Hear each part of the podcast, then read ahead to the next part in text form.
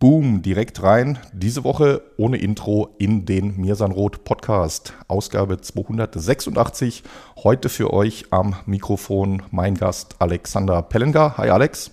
Hi Georg, danke für die Einladung. Und meine Wenigkeit Georg Haas. Und weil ich aufnehme, ihr werdet es mir hoffentlich verzeihen, ich bin technisch nicht so versiert wie unsere Kollegen und deshalb klappt das mit dem Intro und Outro heute leider nicht.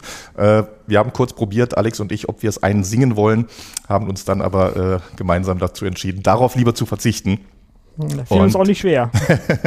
und wollen dann direkt in die Themen gehen, nämlich heute wichtige Woche, große Woche, großes Spiel steht bevor. Wir nehmen am Dienstag auf, am frühen Nachmittag und äh, von da an sind es noch ein bisschen mehr als 24 Stunden, bis dann der Countdown läuft zum großen Champions League-Spiel.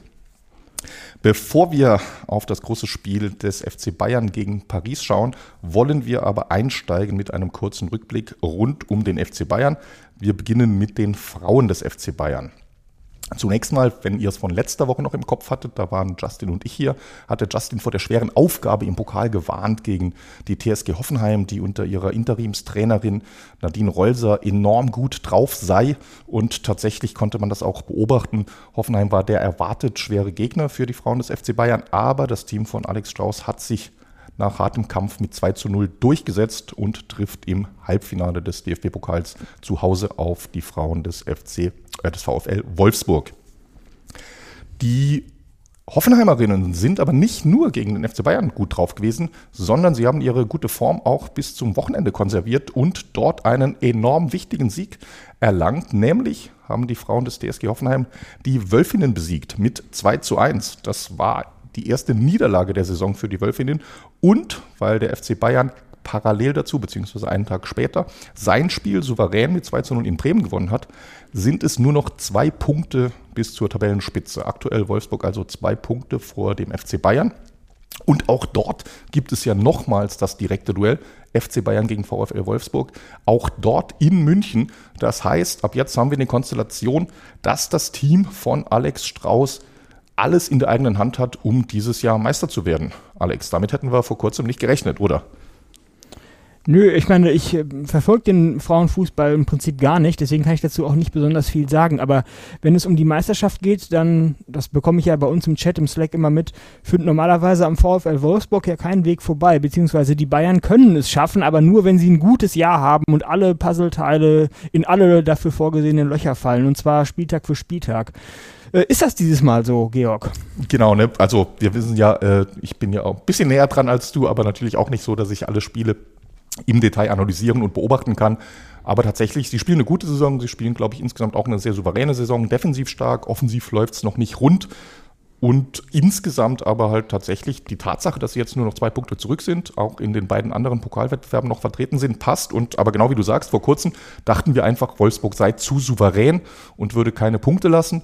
Und die Kombination aus der Hinspielniederlage der Bayern-Frauen in mhm. Wolfsburg mhm. zusammen mit dem Punktverlust aus der Hinrunde gegen Eintracht Frankfurt wäre einfach schon zu viel, um es noch aufzuholen, weil äh, wenn Wolfsburg alle Spiele gewonnen hätte, außer dem potenziellen Rückspiel gegen Bayern, äh, wäre ja gar nichts drin gewesen. Insofern mhm. einfach eine äh, tatsächlich schöne News und schöne Trendwende der Geschichte, dass es jetzt einfach nochmal dieses Highlight-Spiel geht, dieses vorgezogene Endspiel dann geben wird in der Liga und im Pokal. Ich glaube, mhm. darauf können wir uns freuen. Aber äh, Georg, wenn ich da ganz kurz nochmal einhaken darf, ich habe mir gerade die äh, Tabelle der Frauen-Bundesliga mal angeguckt, oder ich gucke sie mir gerade an, sie liegt hier vor mir, und mir fallen zwei Sachen auf. Äh, zum einen, dass die ähm, Stärke der beiden großen Mannschaften, Wolfsburg und Bayern, beziehungsweise der Vorsprung vor dem Rest, äh, zumindest dieser Tabelle ausweislich dieser Tabelle kleiner geworden ist. Vermutlich ist das schon eine Entwicklung, die jetzt nicht ganz aktuell ist, sondern schon ein bisschen länger andauert. Das heißt also, dass auch Mannschaften wie Frankfurt und Hoffenheim oder auch Freiburg, die jetzt die Plätze 3, 4 und 5 beispielsweise belegen, dass die relativ gesehen aufholen zu den Wolfsburgern und Bayern. Also die haben auch sehr viele Spiele gewonnen im Verhältnis zu denen, die sie verloren oder unentschieden gespielt haben. Ähm, das ist ja eigentlich für die äh, Kompetitivität der ganzen Liga eine, eine gute Entwicklung. Dann, dann wird es etwas offener, wird es etwas spannender und auch andere Mannschaften können auch mal Serien oder Spiele am Stück gewinnen und nicht nur die Wolfsburger oder Bayern oder die Wolfsburger oder Bayern sind nicht immer diejenigen, die sowieso gewinnen, egal gegen wen sie äh, spielen, gegen, egal auf wen sie treffen, es sei denn, sie treffen aufeinander. Und die zweite Sache, die mir auffällt, ähm, und du kannst ja zu beiden, wenn du möchtest, noch was sagen, ist, dass bis auf SGS Essen und Turbine Potsdam, Klammer auf, die ich eigentlich mal von vor zehn Jahren oder 15 Jahren noch als, als Serienmeister und als wirklich starke Mannschaft in Erinnerung hatte, Klammer zu, alle Mannschaften in der Frauenbundesliga, alle anderen zehn, zu ähm, Männervereinen gehören, beziehungsweise eine, eine Personal- oder Spielunion mit Männervereinen haben und sich da offensichtlich auch einiges an Entwicklung in Sachen Professionalisierung und ähm, ja, pf, ja, wie soll ich es nennen, anders nennen, Professionalisierung, Industrialisierung äh, fortgesetzt oder durchgesetzt hat in der Frauenbundesliga. Ganz interessant, war mir so gar nicht klar. Ist es tatsächlich, ne? Das sind tatsächlich äh, zwei, zwei sehr, sehr relevante Punkte, die man in aller Ausführlichkeit diskutieren könnte und sollte. Äh, zunächst zum ersten Punkt. Äh, du hast ja recht, absolut. Und das ist eine absolut positive Entwicklung. Gerade Frankfurt hat einen Riesensprung gemacht in den letzten Jahren. Äh, Hoffenheim, Freiburg, Leverkusen ebenso.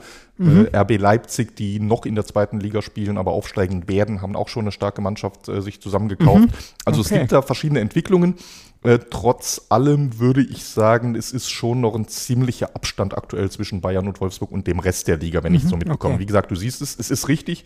Frankfurt und Hoffenheim sind so stark, dass sie sehr souverän ihre jeweiligen Spiele gegen diese Potsdams, Essens, Meppens dieser Welt gewinnen. Mhm. Aber in den Spielen mit äh, Bayern und Wolfsburg sind diese Siege, wie jetzt von Hoffenheim gegen Wolfsburg, noch die großen Ausnahmen. Ist Okay. natürlich, who knows, äh, die Abstände im äh, Frauenfußball, selbst wenn sie sportlich relativ groß sind, sind natürlich monetär nicht so riesengroß. Das heißt, ich kenne die Strategien da nicht genug, nicht, bin da nicht nah genug dran an Hoffenheim oder an Frankfurt.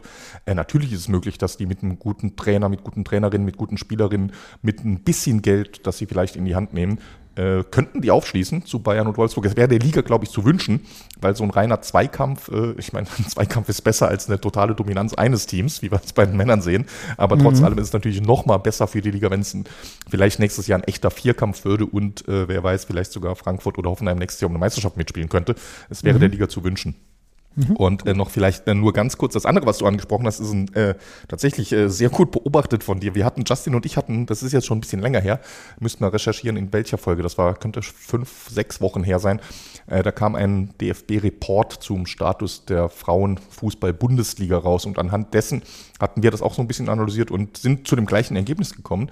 Diese unabhängigen Vereine wie Turbine Fo- Potsdam, wie äh, SGS Essen, wie äh, letztes Jahr war es noch Jena, glaube ich, die werden immer weniger und äh, mit dem Blick auf die Tabelle, die du vor dir hast, Potsdam steht bei einem Punkt aus 13 Spielen. Äh, Sowas von bitter. der ne, Abstieg ist eigentlich sicher. Das heißt, es werden immer weniger.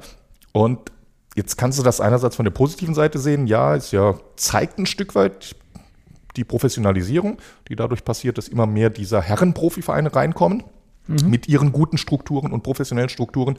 Andererseits ist es natürlich irgendwie auch wahrscheinlich nicht das wirklich, was man sich erhofft oder erwünscht hätte von der Entwicklung des Frauenfußballs, dass die Traditionsvereine im Frauenfußball, wie Turbine Potsdam, früher oft Meister, dass gerade die auf der Strecke bleiben, wenn der Frauenfußball die nächsten zwei, drei Schritte nach vorne macht, ist mindestens mal mit einem äh, ja, weinenden und lachenden Auge zu sehen, denke ich. Ja, aber ich glaube, da muss man ähm, auch Kompromisse machen, beziehungs be- beziehungsweise das wird man in Kauf nehmen müssen. Denn wenn der Frauenfußball nicht aus sich heraus organisch wachsen kann oder zu wachsen in der Lage ist oder zumindest nicht schnell zu wachsen in der Lage ist, dann ist wahrscheinlich das kleinere Übel, wenn man jetzt in, die Wahl hat zwischen Frauenfußball bleibt für immer klein und unbedeutend, also im Sinne von Zuschauersport, der große Massen an Menschen ähm, interessiert, oder der Frauenfußball wird groß und bedeutend, zumindest schneller als, ähm, als in der anderen Version, unter der Bedingung, dass dafür aber die großen Männervereine Wolfsburg, Bayern, Frankfurt, Hoffenheim, jetzt offensichtlich auch RB Leipzig, obwohl sie noch in der zweiten Liga sind mit der Frauenmannschaften, äh, Leverkusen und so weiter, unter der Bedingung, dass die dafür aber sozusagen eine Anschubfinanzierung leisten müssen, die es dem Frauenfußball ermöglicht, professionelle Strukturen aufzubauen, ähm, äh, auch ins professionelle Marketing zu gehen, damit auch Außenwirkung zu erzeugen, ähm, bekannt zu werden und damit auch äh, Zuschauerinteresse zu erzeugen und dadurch über darüber, darüber über diesen Weg eben groß zu werden, ist das wahrscheinlich das kleinere Übel von wenn man äh, ja wenn man es eben damit vergleicht, dass er sonst an möglicherweise gar nicht wachsen würde, weil er sonst in diesen kleinen Turbine Potsdam und SGS Essen und und Jena von mir aus Strukturen für immer verhaften bleiben würde und ohne wirklich eine Chance äh, darauf äh, zu haben, groß zu werden, bekannt zu werden und ja, mit Geld professionelle Strukturen aufzubauen, würde ich mal vermuten. A- ab- Absolut, ich, ich bin da größtenteils bei dir. Ich zähle mich da auch zu den äh, Pragmatikern diesbezüglich Ja, und sage, ja. genau so ist es und äh, das hilft dabei. Trotz allem ist natürlich äh, die Frage, es gibt da ja nie nur schwarz und weiß, nur binär eine 1 oder 0 und es ist schon eine Frage, hätte es nicht irgendwie einen Weg geben können, dass der Frauenfußball sich positiv entwickelt und all die Frankfurts und Co. neu dazukommen, die Eintracht Frankfurt, es gab ja auch mal einen anderen Frankfurt, aber trotzdem Turbine Potsdam auch noch ein Plätzchen hat in der Liga. Ne? Jetzt ist Potsdam nochmal ein Sonderthema, wo ich gar nicht eintauchen will, mit verschiedenen Problemen im Verein. Insofern vielleicht gar nicht so das beste Beispiel, aber äh, trotz allem schade. Aber genau, ne, also es ist definitiv aber eine äh, spannende Entwicklung, die wir da weiter beobachten werden. Gut. Spannend war es auch, zumindest in den letzten zwei, drei Minuten am Wochenende bei den Herren des FC Bayern. Die waren beim VfB Stuttgart zu Gast und haben mit 2 zu 1 gewonnen und damit die Tabellenführung zurückerobert, nachdem Borussia Dortmund durch einen Sieg am Tag vorher temporär Tabellenführer war. Tore für den FC Bayern haben geschossen äh, Matthijs de Ligt, verrückterweise tatsächlich sogar geschossen mit einem Fernschuss von außerhalb des 16ers in der 40. Minute. Choupo-Moting hat nach Pass von Thomas Müller auf 2 zu 0 erhöht, bevor Stimmt. Perea kurz vor dem Ende auf 1 zu 2 verkürzt hat. Ganz kurz danach war Stuttgart noch äh, drauf und dran, mit etwas Glück vielleicht sogar am Ausgleich zu schnuppern. Wirklich eng wurde es aber nicht mehr. Die größeren Chancen zum Ende der Partie hatten dann sogar wieder die Bayern. Letztlich blieb es beim 2 zu 1. Alex, wie war das Spiel aus deiner Sicht? Äh, souverän oder eher schon Schonung für Paris? Ja, da schließt sich ja beides im Prinzip nicht aus. ähm, ich würde sagen, phasenweise souverän. Ich habe das Spiel, sagen wir, mit anderthalb Augen verfolgt. Also ich war jetzt nicht die ganze Zeit komplett für 90 Minuten mit meiner vollen Aufmerksamkeit auf den Bildschirm gebannt, aber ähm, das, was ich davon gesehen habe, wirkte auf mich phasenweise souverän und phasenweise tatsächlich sogar so, wie sich äh, Julian Nagelsmann im Idealzustand das Spiel seiner Mannschaft vorstellen dürfte. Mir ist da eine Szene aus der aus der zwölften Minute vor allen Dingen in Erinnerung, wo die Bayern im Prinzip über eine Minute, also das ist ja schon re relativ viel, hört sich jetzt wenig an vielleicht, aber wenn man wirklich mal äh, sich ein Spiel mit in, fokussiert, konzentriert anguckt und dann darauf achtet, was in einem, äh, innerhalb von einer Minute alles passieren kann, ist eine Minute am Stück wirklich schon eine lange Zeit in einem Fußballspiel. Und innerhalb dieser einen Minute, in der zwölften Minute, waren die Bayern wirklich ähm, in einem Art Dauerangriffsmodus, haben nach jedem Ballverlust ähm, also hatten erstens eine hervorragende, das war eine Angriffsbewegung der Bayern, die hatten eine hervorragende Strafraumbesetzung, immer fünf Mann im Strafraum, Flanken rein, der Ball wird abgewehrt, die Bayern setzen sofort nach, erobern den Ball wieder, schlagen wieder eine Flanke rein, der Ball wird über irgendwelche glücklichen Umstände wieder von Stuttgart abgewehrt, die Bayern setzen wieder sofort nach, gewinnen den Ball zurück, schlagen wieder eine Flanke rein. Das Ganze drei oder vier Mal innerhalb dieser einen Minute, immer mit fünf Mann im Strafraum. Das ist am Ende leider kein Tor gefallen aus dieser Szene. Aber ähm, es hat, die Bayern haben in dieser Minute einen unheimlichen Druck aufgebaut und haben eine unheimliche Dominanz ausgestrahlt in der Art und Weise, wie sie den Ball immer und immer wieder in die gefährliche Zone unmittelbar vor dem Tor buxiert haben. Leider, Klammer auf, Klammer zu, ohne Erfolg, aber hätte auch genauso gut äh, in einem Tor resultieren können.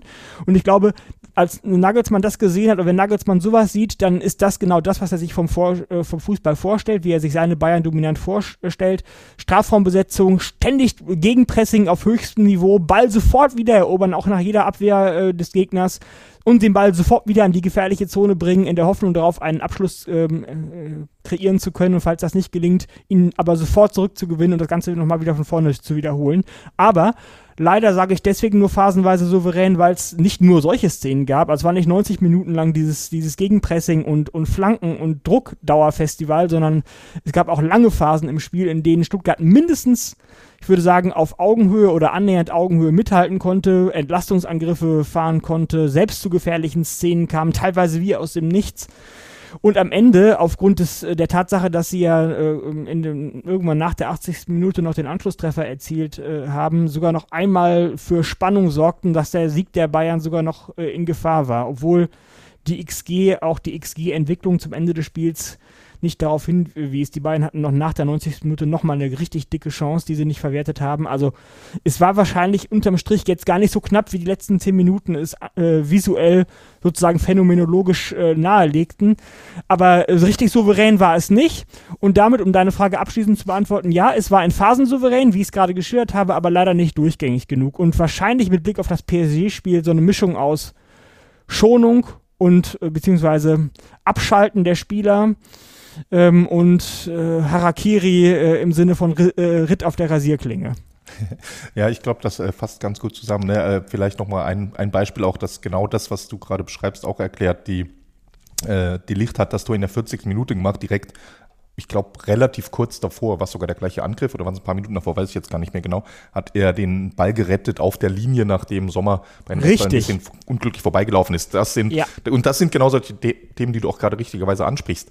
In der X-Goal-Tabelle bringt das nicht viel für Stuttgart, weil sie ja da irgendwie nur eine komische Situation aus einem schlechten Winkel, aus einem schlechten Passwinkel äh, bedrängt zum Abschluss kommen und die Licht dann klärt. Aber das ist trotzdem natürlich eine Situation, wenn du die anschaust, das, das brennt ja, da fehlt nicht viel, muss nur irgendjemand eine Fußspitze dazwischen bekommen, dann äh, geht Stuttgart in Führung und äh, auf der Gegenseite der Schuss selbst äh, von außerhalb des Strafraums und auch noch mit ein bisschen äh, Unterstützung vom Stuttgarter Torhüter Bredlo. Mhm. Äh, der muss so nicht reingehen. Äh, nee. das, ist, das ist genau, was du sagst. Obwohl Bayern insgesamt sehr dominant gespielt hat. Ich finde auch, das war schon auch, äh, das hat mir insofern gut gefallen, weil das war schon eine Bestätigung der letzten Wochen, wo sie es geschafft haben, jetzt wo sie wieder stärker, zumindest im Aufbau, Dreierkette spielen mit ihrem asymmetrischen System dass sie es echt gut hinbekommen, ins Gegenpressing zu gehen und eine sehr gute Strafraumbesetzung haben.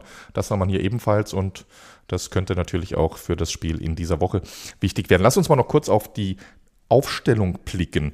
Gerne. Zum einen Benjamin Pavard, der in den letzten Wochen in enorm guter Form war, saß auf der Bank. Ja. Äh, das sah ja schon so ein bisschen aus nach Generalprobe für Paris. Glaubst du, dass Nagelsmann seine erste Elf für Paris hat spielen lassen, um sich einzuspielen? Ach ja, ich bin mit diesem Einspielen, also Nagelsmann nimmt ja so viele personelle Wechsel ähm, im Laufe der Saison bei seiner Mannschaft vor, dass mir allein schon die Feststellung, was denn seine erste Elf konkret sein soll, sch schwerfällt. Ähm, und ja, warte, lass mich da kurz reinkretschen. Das finde ich nämlich eine, das finde ich eine gute Erwiderung. Und da gehe ich komplett mit. Ich glaube auch in dem Sinne, gibt es nicht wirklich eine klare erste Elf, die länger als einige Wochen Bestand hat. Umgekehrt glaube ich aber sehr wohl, dass es jeweils temporär eine erste Elf geben kann. Das, mm, weißt, du, weißt du, wie ich meine? Ja, Wenn du Nagelsmann weiß, was du meinst, im September fragst, morgen hast du Champions League Finale, welche Elf spielen, kommt was anderes bei raus, als wenn du Nagelsmann im äh, November, Februar und Mai die gleiche Frage stellst, jetzt mal ausgeklammert ja, genau. von Verletzungen. Das ist ja völlig normal. Insofern gibt es nie die wirklich konstante, dauerhaft erste Elf, aber ich glaube jeweils zu verschiedenen Phasen, was dann mit Form, mit Taktik, mit äh, verschiedenen Dingen zu tun hat, glaube ich schon, dass es eine, eine stärkste Formation geben kann. Mhm, nein, da würde ich jetzt zum Beispiel schon mal nicht mitgehen, aber ich kann das leider jetzt nicht statistisch untermauern, das ist nur mein subjektiver Eindruck und du kannst mich gerne korrigieren, wenn er falsch ist. Denn äh, ich beobachte das eher so, dass es für einzelne Spieler Phasen gibt, in denen sie immer spielen, durchgängig. Aber diese durchgängigen Phasen einzelner Spieler sind nicht sozusagen synchron im Sinne, dass sie alle an einem gemeinsamen Tag X anfangen und an einem anderen gemeinsamen Tag X aufhören, sondern die überlappen sich teilweise zeitversetzt. Das heißt zum Beispiel, es gibt eine Phase, wo Sané richtig in Form war, das muss wohl im letzten Herbst irgendwann gewesen sein oder vielleicht war es auch Anfang dieses Jahres, bin mir nicht ganz sicher. Da hat er im Prinzip jedes Spiel gespielt und das kannst du im Prinzip, das ist jetzt nur ein Beispiel, jetzt einfach nur den Namen Sané als Beispiel rausgegriffen, aber du kannst dieses Beispiel durchexerzieren für alle Spieler. Es gibt so Phasen, in denen die wirklich guten Formen sind und dann von Nagelsmann auch konsequent Spiel für Spiel gebracht werden. Und auch für lange Zeit in den Spielen auch dann äh, spät oder gar nicht ausgewechselt werden nur.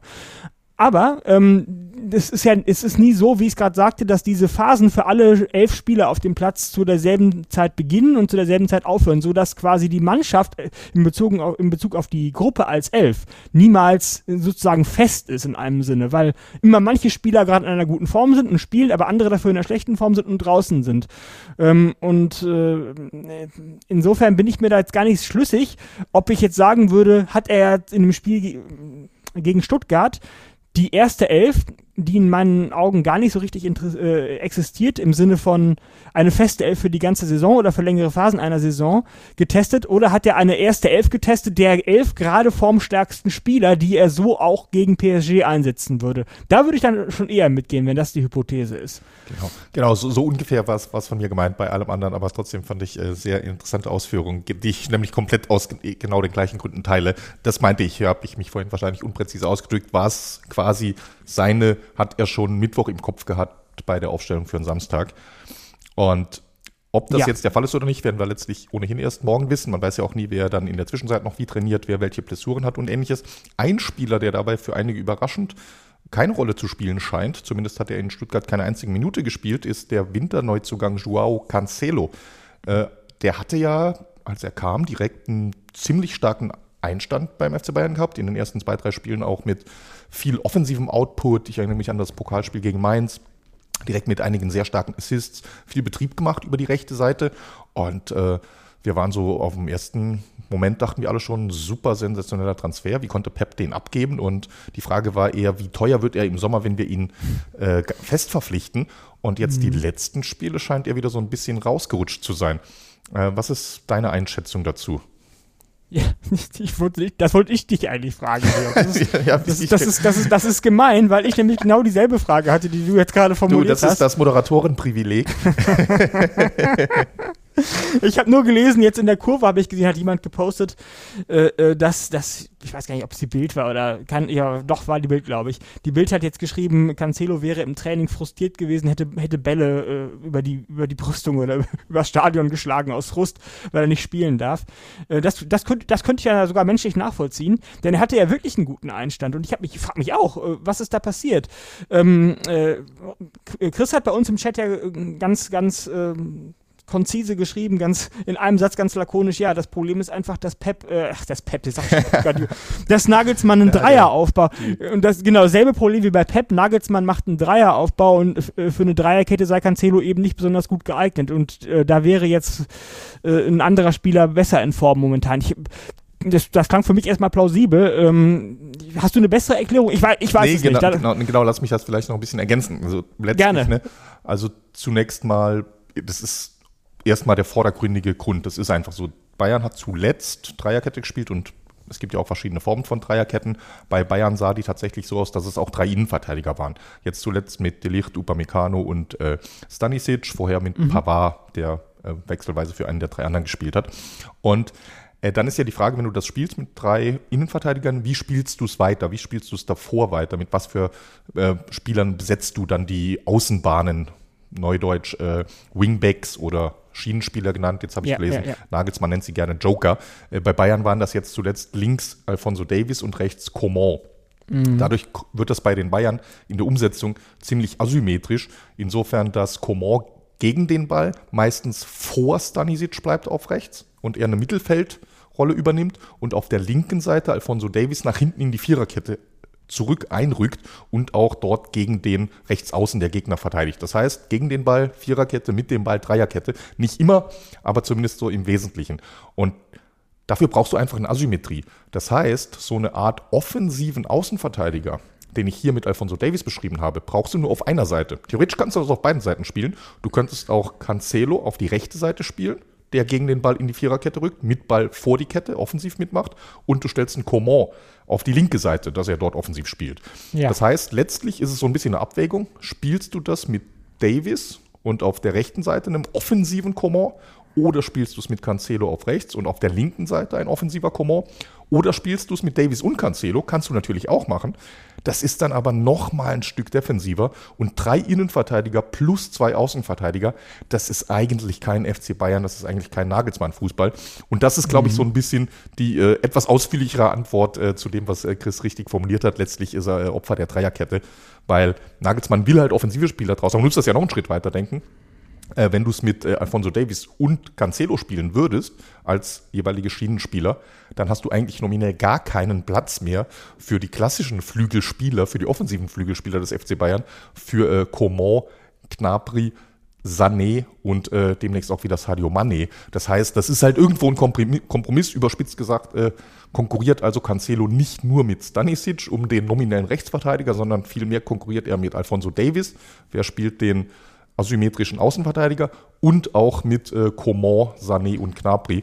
Und das ist dann halt viel, viel Konkurrenz für eine bis zwei Positionen, je nachdem, wie man es definiert. Ja, finde deine beide, deine doppelte Erklärung, äh, also bezüglich der, der offensiven Ausrichtung des Spiels, als auch der personellen Kalamitäten, der sich äh, Julian Nagelsmann befindet, finde ich sehr überzeugend. Ähm, ich finde nur deine Bezeichnung von Davies als defensiv als eher defensiv orientierten Spieler etwas gewagt, möchte ich sagen. Gehe geh ich mit, ne? nur, nur, im, nur im Vergleich zu Sadio Mané und äh, Kingsley Coman. Ansonsten ja, gut. Ich glaube, Davis hat den Vorteil, dass er wirklich, der, ist ja, der ist ja so unfassbar schnell, auch so lauffreudig. Das muss man ja auch sein. Man muss ja nicht nur schnell sein, man muss ja auch äh, laufen wollen. Das, das will er ja auch. Ja, äh, der, der ist ja überall auf dem Platz auf seiner Seite. Also ähm, der ist ja sowohl defensiv äh, als auch offensiv. Und ich kann auch, muss ich sagen, Klammer auf, jetzt nochmal als Nebenbemerkung, die, die Kritik bei uns in der Kurve auch nur begrenzt nachvollziehen, äh, dass er immer so äh, Harakiri-Verteidigung würde. Er ist ja nur durch seine Schnelligkeit, in Anführungsstrichen, äh, sozusagen in Anführungsstrichen, ja, er ist ja nur ein guter Verteidiger, weil er so schnell ist. Da sage ich immer, ja und? Das spielt doch überhaupt keine Rolle, ja. ob er ein guter Verteidiger ist, weil er die Leute abläuft oder weil er richtig steht. Dann, dann habe ich doch lieber einen Spieler, der schnell ist, der vorne und hinten äh, äh, effektiv arbeiten kann. Ob das jetzt durch seine Schnelligkeit passiert oder weil er sich beamt oder so, das ist mir dann doch vollkommen egal. Also äh, wenn, wenn es so wäre, Alex, das Problem ist, es gibt ja auch noch andere Situationen im Fußball in der Defensive, wo du es mit Schnelligkeit nicht wettmachen kannst. Und da verstehe ich dann die Kritik aus der Kurve, wenn es darum geht, richtig im Raum zu stehen, äh, im richtigen Moment zum richtigen Spieler zu schieben. Ne? Das ist ja, das sind ja wahnsinnig wichtige ja, und komplexe Sachen in der Defensive. Okay. Wer übernimmt wann, wer übergibt wo, wer geht wo ins, weißt du, wo doppelst du, wo nicht. Wenn man sich dort taktisch nicht immer ideal anstellt, dann ist das schon Fair auch, enough, äh, ja. Das ähm, sehe ich ein das sehe ich ein, aber jemanden wie, äh, wie Davies, es gibt ja in, in, in, äh, in, in den Reihen der Bayern gibt es in meinen Augen drei herausragende, ich nenne die immer Break-up-Player, also Spieler, die wirklich individuellen Unterschied machen können, aus der Situation heraus, aus dem Nichts quasi Gefahr erzeugen können. Das sind Davies, das, sind, das ist Koman vor allen Dingen in seiner gegenwärtigen Form und das, sind, das ist Musiala. Und wenn ich, äh, wenn ich die Wahl habe als Trainer, und ich brauche, habe so, es gibt so diese Faustregel, das hat äh, angeblich, äh, kommt die von Louis van Gaal und äh, ähm, hier, wie heißt er? Sebastian Kehl von Borussia Dortmund hat es letztens im, im, aktuellen Sportstudio im ZDF auch gesagt, dass, dass, damit würde er einhergehen, dass, damit würde er übereinstimmen, das wäre auch seine Meinung. Man bräuchte in einer guten Mannschaft ungefähr acht Spieler, die für die Stabilität sorgen, die die Struktur des Spiels sozusagen bereiten und äh, man bräuchte ungefähr drei Spieler, die so die, die verrückten mhm. Elemente sind, die aus dem Moment heraus Gefahr erzeugen können. Und so, und wenn man jetzt, und wenn man diese Regel mal so als Faustregel, so als grobe Faustregel äh, sich so hernimmt, dann würde ich sagen, dann sind Coman in seiner gegenwärtigen Form vor allen Dingen Musiala und Davies für mich immer gesetzt. Die spielen immer, weil die einfach, und dann, dann kann ich auch verstehen, warum Nagelsmann Cancelo draußen lässt, weil diese Spieler einfach den Unterschied machen. Äh, die sorgen dafür, dass aus dem ansonsten sehr strukturierten und, und äh, ähm, von anderen Spielern wie Kimmich und Goretzka in der Struktur getragenen Spiel und, und äh, Delicht in der Verteidigung und so weiter, dass da das, das gewisse Etwas, diese, diese Prise Salz im Spiel herrscht, weil die immer aus der Situation heraus Gefahr erzeugen können.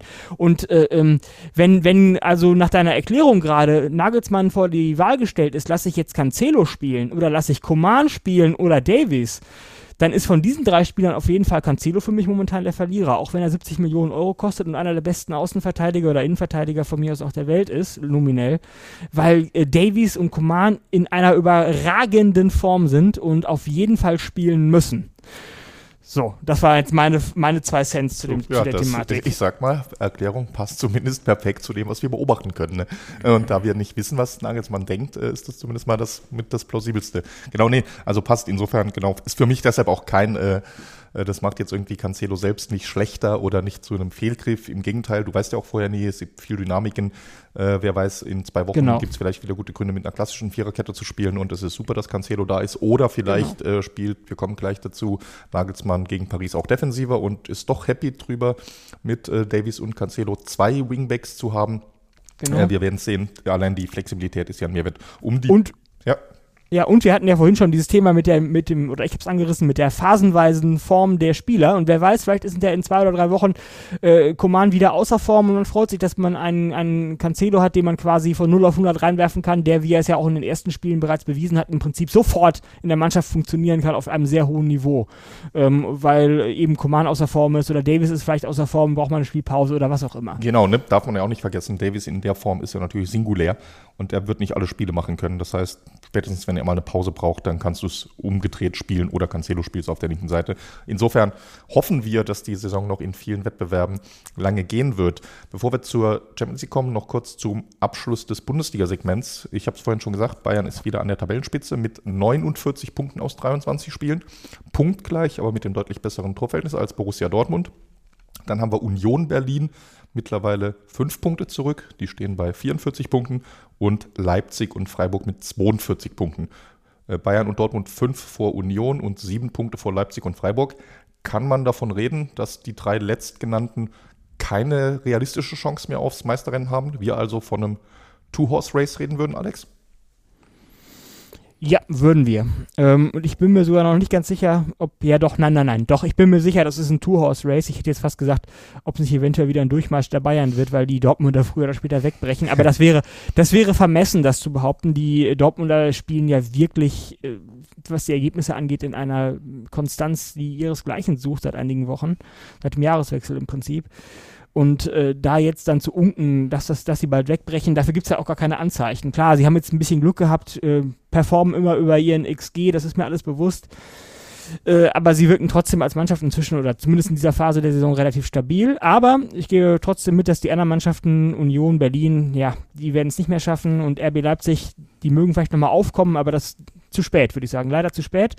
Insofern Two-Horse-Race gehe ich mit. Ja, leider zu spät würde wahrscheinlich nicht jeder mitgehen. RB Leipzig auch. Also aus, aus RB Leipzig Sicht. Aus guten Gründen nicht das beliebteste Team äh, der Bundesliga. Ne? Äh, aus der Sicht von Leipzig ja, also. leider. Meine Herren, leg, leg, mir doch nicht Sachen in den Mund. Äh, tu ich nicht. Ich gebe ja geb dir ja die Chance, das klarzustellen. äh, Quatsch. Genau, ne? Aber es, es wird tatsächlich, äh, du hast es angesprochen, Dortmund in bestechender Form mit enorm vielen äh, Siegen in Serie. Dortmund spielt am Wochenende im Revierderby auf Schalke äh, die ja auch in bestechender Form sind. In der äh, Tat, zuletzt, in der Tat. Äh, insbesondere defensiv überzeugen. Äh, Bayern spielt gegen Augsburg, die nicht so bestechend in Form sind, aber den Bayern in den letzten Jahren mehrere überraschende ja. Niederlagen zugefügt haben, so zuletzt in der Hinrunde. Yep. Also so gesehen, für Bayern und Dortmund am Wochenende Stolperpotenzial, zumal Dortmund am Dienstag, heute Abend schon in der Champions League spielt, in London gegen Chelsea, auch für Dortmund natürlich ein enorm wichtiges Spiel. Ja. Und Bayern morgen gegen Paris spielt. Und damit würde ich sagen, eröffnen wir unseren Ausblick auf die Champions League. Hinspiel 1 zu 0 gewonnen in Paris, gute Leistung. Mbappé war verletzt, kam spät, da wurde es nochmal eng. Die Chancen stehen gut aufs Viertelfinale. Nach einem 1 zu 0 Auswärtssieg, wenn ich es richtig recherchiert habe, hat der FC Bayern erst einmal nach einem Auswärts-Hinspielsieg in der Champions League noch das Erreichen der nächsten Runde verpasst. Das war 2011 im Achtelfinale der Champions League gegen Inter Mailand. Damals siegten die Münchner 1 zu 0 in Italien, Torschütze Mario Gomez. Und dann zu Hause führten sie bereits 2 zu 1, verloren in der zweiten Halbzeit aber noch das Spiel. Äh, die Mailänder treten das Spiel und Inter zog durch einen 3 zu 2 Sieg in München und die damals noch geltende Auswärtstorregelung ins Viertelfinale ein. Mhm. Wie gesagt, wenn ich, ich habe zumindest äh, überall recherchiert und keine andere Konstellation gefunden, in der Bayern nach einer Hinspiel auswärts nach einem Hinspiel Auswärtssieg noch ausgeschieden ist. Insofern steht die Chance vielleicht ganz gut, falls die Historie hier repräsentativ ist. Passend dazu liegt die Quote bei Wettanbietern und bei Fußballstärken Modellierungsseiten wie etwa 538 für ein Weiterkommen des FC Bayern auch bei über 80 Prozent. Mhm. Klingt gut, Alex. Gehst du mit oder siehst du es enger? Nee, da gehe ich mit. Also 8 von 10. Ja, das hört sich realistisch an. Ja, ich meine, ich kann es jetzt nicht äh, letztend, letztendlich ist es ja immer eine Frage, ähm, welche Art von Statistik man da äh, oder äh, welcher Philosophie von Statistik man da einigt. Als Frequentist müsste ich sagen, na gut, die, die Stichprobe ist zu klein. Man müsste das jetzt in einer Simulation tausendmal durchlaufen lassen, um, um dann zu sehen, ob 8 von 10 wirklich eine vernünftige Schätzung ist. Aber sozusagen als, als jemand, der, äh, der die Wahrscheinlichkeit als Eigenschaft der, der Sache selbst und nicht als Auswürfeln einer oder einer, einer, als, als, als, ja, wie soll ich das formulieren, als Wiederholung eines Experiments und dann zählen, wie viele Erfolge und nicht äh, Misserfolge es gegeben hat, sieht, würde ich sagen, ja, acht von zehn ich würde mal sagen, sieben von zehn. Ist jetzt mein Bauchgefühl, wäre vielleicht fair, aber äh, ja. die bei 538 haben sicherlich eine bessere Methodik als mein Bauchgefühl, deswegen vertraue ich denen da mal. Ach du, das, das würde ich gar nicht immer sagen. Also die äh, hat ja auch Gründe, dass ich sie oder auch andere Leute sie oft und gerne zitieren. Die machen das schon ganz gut mit ihrem Modell. Andererseits ist das natürlich ein vollständig automatisiertes Modell. Das mhm. heißt, es wird nicht immer jede individuelle Situation perfekt treffen und analysieren. Äh, Gerade Themen wie Formkrisen, wer ist gut in Form, wer ist schlecht in Form oder ähnliche Entwicklungen, irgendwelche äh, Geräusche um den Verein rum erfassen die natürlich gar nicht, sondern die haben mhm. eben nur Daten, Ergebnisse, XG, noch ein paar andere Werte.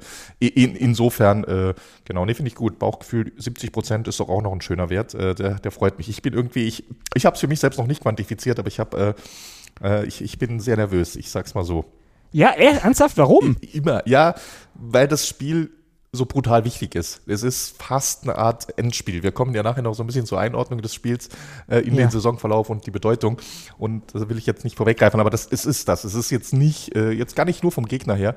Äh, gute Gegner in frühen K.O.-Runden gibt es öfters mal, aber es, es, fühlt sich dieses Jahr anders an. Aber wie gesagt. Ja, aber PSG ist ja auch nicht jetzt in einer bestechenden Form. Nein, sind sie nicht. Dazu zunächst mal richtig ist, sie waren definitiv in einem Tief nach der Weltmeisterschaft. Äh, jetzt seit dem Hinspiel, das sie gegen Bayern verloren haben, haben sie zumindest mal kurzfristig drei Spiele in Folge gewonnen in äh, der Ligue 1. Und in ja. den drei Spielen haben sie elf Tore geschossen. Zweimal vier, einmal drei. Also die Offensive ist gut in Form. Gegen was für Gegner denn bitte? Äh, unter sagen? anderem gegen Marseille und Lille. Zwei äh, Teams, okay. die auch auf Champions League Kurs sind. Marseille aktuell okay. Tabellenzweiter, Lille immerhin Fünfter. Also es ist jetzt nicht, dass sie da grundsätzlich hast du natürlich recht, ne? das ist ein legitimer Einwand, der für die Ligue 1 gilt, in Phasen natürlich auch ansonsten für die Bundesliga. Das ist kein Champions League-Niveau, die meisten Gegner, die du dort hast, aber es ist jetzt äh, trotz allem, Paris hatte ja vor ein paar Monaten auch Probleme gegen solche Gegner. Sie sind ja im Pokal, mhm. unter anderem haben sie gegen Marseille verloren. Also mhm. haben jetzt schon so ein bisschen ihre Form gefunden. Von diesen elf Toren übrigens neun durch ihr äh, Sturmtrio, obwohl Neymar nur ein Spiel gemacht hat. Mbappé fünf Tore in den drei Spielen, Messi drei mhm. Tore. Okay. Äh, also die sind schon gut drauf. Vor allem, ich habe so ein bisschen das Gefühl, in Deutschland, in der medialen Wahrnehmung, äh, wird sehr oft noch äh, der Pariser Sturm, die Pariser Offensive mit eben diesen drei Weltstars so dargestellt, dass sie nicht so richtig zusammenpassen. Und das ist für mich, das ist so ein bisschen in meiner Wahrnehmung ein Überbleibsel aus der letzten Saison. Da war es nämlich ein Stück weit so. Da hat Messi überhaupt nicht gut gespielt. Da hat er gar nicht mhm. reingefunden mhm. und das Zusammenspiel und äh, das sind ja nun mal alles auch äh, drei große Egoisten, äh, große Egos, die du irgendwie äh, zufriedenstellen musst. Und da hatten sie, glaube ich, das nicht wirklich hinbekommen. Aber diese Saison, die harmonieren schon enorm gut. Die legen sich auch permanent die Tore äh, gegenseitig auf. Äh, ich habe da mal ne, jetzt mal ein paar Zahlen diesbezüglich. In dieser Saison, wir haben gerade März, haben die drei, Neymar, Messi und Mbappé zusammen, bereits 66 Tore geschossen und 41 Assists gesammelt. Wow. Vieles davon gegenseitig. In 37 Spielen für PSG. Die drei haben äh, ein, zwei Spiele jeweils verpasst. Das heißt, mhm. Im Durchschnitt sind die drei pro Spiel, nicht pro Spiel, das sie machen, sondern pro Spiel von PSG, sind die drei verantwortlich für zwei Tore und einen Assist pro Spiel im Durchschnitt in einer Saison, die nicht perfekt läuft in Paris. Ne? Das ja. ist schon, das sind schon absurde Zahlen und das ist so als ein Vergleich, wo die Zahlen sehr ähnlich waren. Das war damals das, äh, die Sturmreihe von Barcelona mit äh, auch Messi und Neymar witzigerweise und noch Suarez als Dritten dazu. Die kamen ja. auf sehr ähnliche Werte. Aber das ist schon, also das ist ein Sturmtrio, das wirklich zu sich gefunden hat dieses Jahr. Und die, die Bedeutung und das Können von Messi und Mbappé im aktuellen Weltfußballer, ich glaube, das haben wir alle in Katar nochmal sehr, sehr deutlich gesehen. Also das ist eine bärenstarke Mannschaft. Okay, ja, da gebe ich, geb ich dir recht. Ich meine, die, ich habe mir die Statistik vorhin auch mal angeguckt. Sie haben jetzt nicht so viele Tore pro Spiel wie die Bayern. Also ja. die Bayern haben zielen mehr Tore pro Spiel. Das heißt, die verteilen, die Tore verteilen sich bei den Bayern vielleicht auf mehr Spieler, weil sie nicht diesen, dieses klassische Sturmtrio haben oder auch nur diesen klassischen Einstürmer wie Lewandowski noch in der Vergangenheit. Aber äh, weniger Tore machen sie nicht. Und ähm, das, da bin ich mir jetzt gar nicht so. Äh, der, man könnte ja sogar sagen, das ist ja sogar ein Vorteil, dass sich bei den Bayern die Tore auf mehr Spieler verteilen und bei Paris im Prinzip nur auf drei. Und wenn nicht mal alle drei spielen, dann nur auf die von den dreien, die überbleiben, die dann auf dem Feld stehen. Äh, Klammer auf, werden denn von den dreien alle drei jetzt morgen Abend spielen? Nein, du hast gerade schon gesagt, ähm, Neymar ist äh, unabkömmlich ähm, und ähm, Messi und Mbappé werden spielen, genau. Klammer genau, die anderen beiden so. werden spielen. Das ist ähm, macht es wieder interessant. Da vielleicht auch ein Blick auf die letzten beiden Spiele. Dort hat PSG es so gemacht, äh, in denen Neymar auch schon gefehlt hatte, dass sie mit einem relativ klassischen 3-5-2 spielten. Drei Innenverteidiger. Anders als Bayern spielen sie es mit zwei Wingbacks, nenne ich es mal, mit Mendes und Mugiele. Mugiele, den äh, viele noch aus Leipzig kennen, der dort das relativ defensiv gespielt hat als Außenverteidiger. Das ist eine Dreier, die eher eine Fünferkette ist bei Paris. Äh, dann Dreier zentrales Mittelfeld und vorne dann als klassischer Doppelsturm Messi, Mbappé mit wirklich allen Freiheiten und äh, ja, fast äh, 90er Jahre Fußball Sturmduo und äh, macht ihr beide mal da vorne. Ja, aber dann, das wollte ich mich gerade noch so ausführen, um das, den Gedanken noch zu Ende zu führen, dann ist es ja eigentlich sogar ein Vorteil, dass, dass sich die äh, Offensive auf diese beiden Spieler konzentriert. Das macht es den beiden etwas einfacher, äh, sie zu verteidigen, weil es dann etwas ausrechenbarer ist, oder? Würdest du das nicht äh, so sehen? Ja, also ich sag mal, es gab, ich, ich glaube, Magath war es, der gesagt hat, es, wär, es sei ein Vorteil für PSG, dass Neymar fehlt. Ich, von der Ausrechenbarkeit der bin ich mir nicht sicher, ob du jetzt, äh, klar, zwei sind auf den ersten Blick erstmal weniger als drei und äh, gibt weniger Verbindungslinie und äh, Passstaffetten zwischen zwei Spielern als. Nee, auch wenn es drei gewesen wären. Also ja. auch, ja, auch wenn es die drei gewesen wären. Ich meine, jetzt grundsätzlich als Feature von PSG, PSGs Angriff ist es nicht einfacher für einen Gegner, die PSG zu verteidigen. Ich meine, einfacher in Bezug auf die Stärke der Spieler natürlich. Es ist natürlich nicht einfach gegen PSG zu verteidigen, wenn man Mbappé und Neymar und Messi auf dem Feld hat. Aber, aber äh, sozusagen quantitativ, theoretisch, ist es nicht einfacher für den Gegner, eine, eine Mannschaft zu verteidigen, bei der man weiß, wer die drei oder die zwei oder der eine Angreifer sind, als eine Mannschaft, bei der man nicht weiß, von woher die Gefahr kommt. Ja, weiß ich nicht. Bin ich, bin ich mir tatsächlich nicht sicher. Ich meine, das ist eine sehr gute und auch wieder eine äh, philosophische Frage. Ist es äh, zum einen hat es ja verschiedene Gründe. Ne? Es ist auch so bei denen, die, die drei großen spielen auch einfach viel, während Bayern, äh, wir hatten es ja vorhin ausführlich, mit verschiedenen Saisonphasen verschiedene Spieler spielen. Ne? Äh, genau. Allein dadurch, dass Musiala mal spielt, mal nicht, Müller mal spielt, mal nicht, Sané mal spielt, mal nicht, äh, hast du natürlich die Tore schon und es ist schon auf mehrere Schultern verteilt, weil bei Bayern einfach auch die Minutenverteilung der andere ist. Im Spiel selbst sind es aber natürlich nicht immer äh, ganz große Richtig. Unterschiede. Wo, wobei auch das bei Bayern gegeben ist. Wir hatten es ja auch da vorhin gespielt, auch das äh, Nagelsmanns Ansatz, ne, viele Spieler äh, in die Box zu bekommen. Leon Goretzka, der immer wieder nach vorne schiebt, auch ein Kimmich, der deutlich offensiver spielt als andere Sechser, Alfonso Davis, der enorm offensiv spielt oder Cancelo, wenn er darf. Das heißt, es, es, ist schon auch zutreffend, dass bei Bayern die Gefahr aus äh, mehreren Quellen kommt. Aber du, das ist wirklich, ich, ich habe da definitiv keine Meinung zu, weil das ist, bist du äh, das Downside bei den Bayern ist ja natürlich aber auch, dass du nicht diese enorme individuelle Qualität hast wie ein Mbappé. Das ist einfach so in meinen Augen aktuell der, der beste Spieler der Welt. Und an den kommst du halt nicht ran, weißt du? Und das ist jetzt wieder auf äh, FIFA übersetzt. Spielst du halt lieber mit drei Stürmern mit Stärke 99 oder mit fünf Offensivspielern mit Stärke 90. Richtig, und ja, halt, äh, um, stimmt. Und die anderen beiden haben dann halt noch zweimal Verstärkung mit, äh, mit Stärke 80 dazu, damit im Durchschnitt das, das Gleiche ist. Wird jetzt nicht ganz aufgeben, aber du, du weißt, was ich meine. Ich meine, das ja, ist halt klar. die Frage. Weißt du, es ist ja nicht nur, wenn du überall die gleiche Qualität hast und sechs, äh, ein sechsköpfiges Monster bist, ist es stärker als ein dreiköpfiges Monster zu sein. Aber es ist ja immer ein Trade-off. Meistens ist es ja so, dass die sechs Köpfe, äh, das sechsköpfige Monster dann sechs kleinere Richtig. Köpfe hat hat und das andere sind drei größere Köpfe. Und dann bin ich mir halt schon nicht mehr so sicher, was da stärker ist. Äh, Würde ich nicht pauschalisieren. Ja, nee, überzeugst mich. Ich habe zwar immer noch keine Angst vor dem morgen. Das, das, das, freut mich ja. Den, den, den, Optimismus, Alex, nehmen wir mit. Äh, was aber, aber die Argumentation fand ich, fand ich jetzt wirklich überzeugt. Das meine ich jetzt ernst. Also das, das, du hast ja schon recht. Also ja.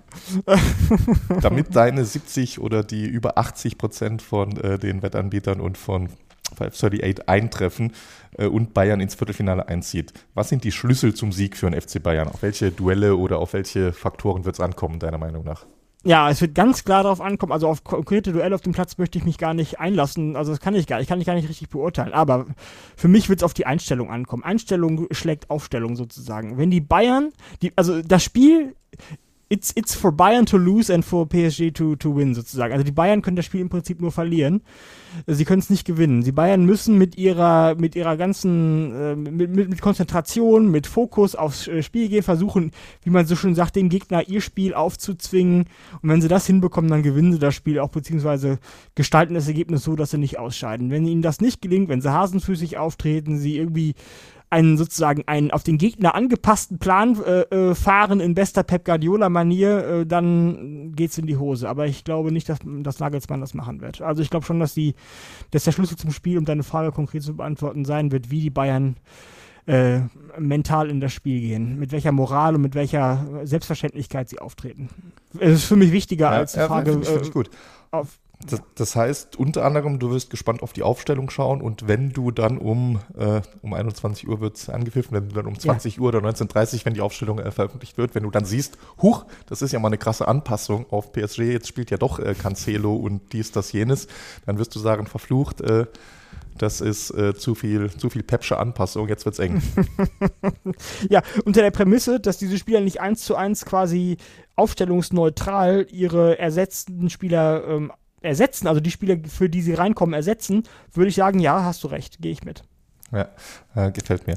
Und gut, dann, dann will ich mal noch ein konkretes Duell, das für mich äh, so ein Gerne. bisschen im äh, Fokus steht, äh, reinwerfen, das noch nicht sicher ist, wird von der Aufstellung äh, abhängen. Aber im Moment spricht ja einiges dafür, dass äh, Josip Stanisic äh, spielen wird.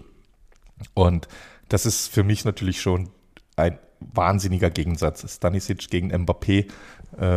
Stanisic, ich habe jetzt äh, nicht vor mir wahrscheinlich einen Marktwert bei Transfermarkt von mh, definitiv mal einer einstelligen Millionenzahl. Mbappé wahrscheinlich, wenn er wechseln würde aktuell, äh, würde wahrscheinlich äh, Transferweltrekord sprengen und irgendwas zwischen 200 Millionen und äh, Gott weiß wie viel kosten. Und letztlich äh, könnte es darauf hinauslaufen, dass die beiden im direkten Duell aufeinandertreffen, weil äh, Stanisic zumindest zuletzt in dieser Dreierkette die halbrechte Verteidigungsrolle gespielt hat und Mbappé kommt normalerweise lieber über die linke Seite. Das heißt, das ist schon irgendwie finde ich tatsächlich verrückt, dass, ne, das ist immer so, auch so ein bisschen wieder so eine philosophische Frage zwischen, ähnlich wie das dreiköpfige gegen sechsköpfige Monster, ist so ein, äh, man könnte sagen, Fußball ist so ein Weak Link äh, Sport. Du musst vielleicht nicht unbedingt die, wie soll ich sagen, es geht nicht nur darum, wer hat im Durchschnitt die besseren Spieler und in der Spitze die besseren Spieler, sondern wer hat eine Schwäche, die der andere ausnutzen kann. Und auf den ersten Blick sieht natürlich, ich glaube, wir wollen ihm alle nicht Unrecht tun, weil die letzten paar Spiele war das gut und ich drücke die Daumen, dass es auch morgen gut geht. Aber auf den ersten Blick, wenn du jetzt dich nicht so intensiv mit dem FC Bayern beschäftigst und vielleicht auch gar nicht so intensiv mit Fußball überhaupt und dann siehst du Bayern PSG, K.O.-Spiel, es geht um alles und Mbappé gegen Josip Stanisic. Das ist schon äh, eine gewisse zwei Welten, die aufeinander da äh, treffen. Das ist richtig. Und ich finde deine, deine Analogie von der Weak Link, ähm, von dem Weak Link Spiel finde ich sehr treffend. Das sehe ich nämlich genauso. Aber nehmen wir mal an, Julian Nagelsmann sieht das auch so. Dann würde er, dann nimmt er wahrscheinlich an, dass Stanisic aufzustellen auf der Position und in, in der Rolle, in der äh, Stanisic spielen wird, er ein stärkeres, ein stärkerer Link ist als der Spieler, den er ersetzt. Heißt also, äh, wenn er jetzt irgendjemand anderen für ihn aufstellen würde, sagen wir mal Cancelo, dann wäre wahrscheinlich in dieser Logik äh, Cancelo der schwächere Link als Stanisic. Ansonsten wäre das nicht schlüssig, was Nagelsmann da macht, voraus, vorausgesetzt Mhm, natürlich, ja, er genau, nimmt dieselbe. genau. Ja.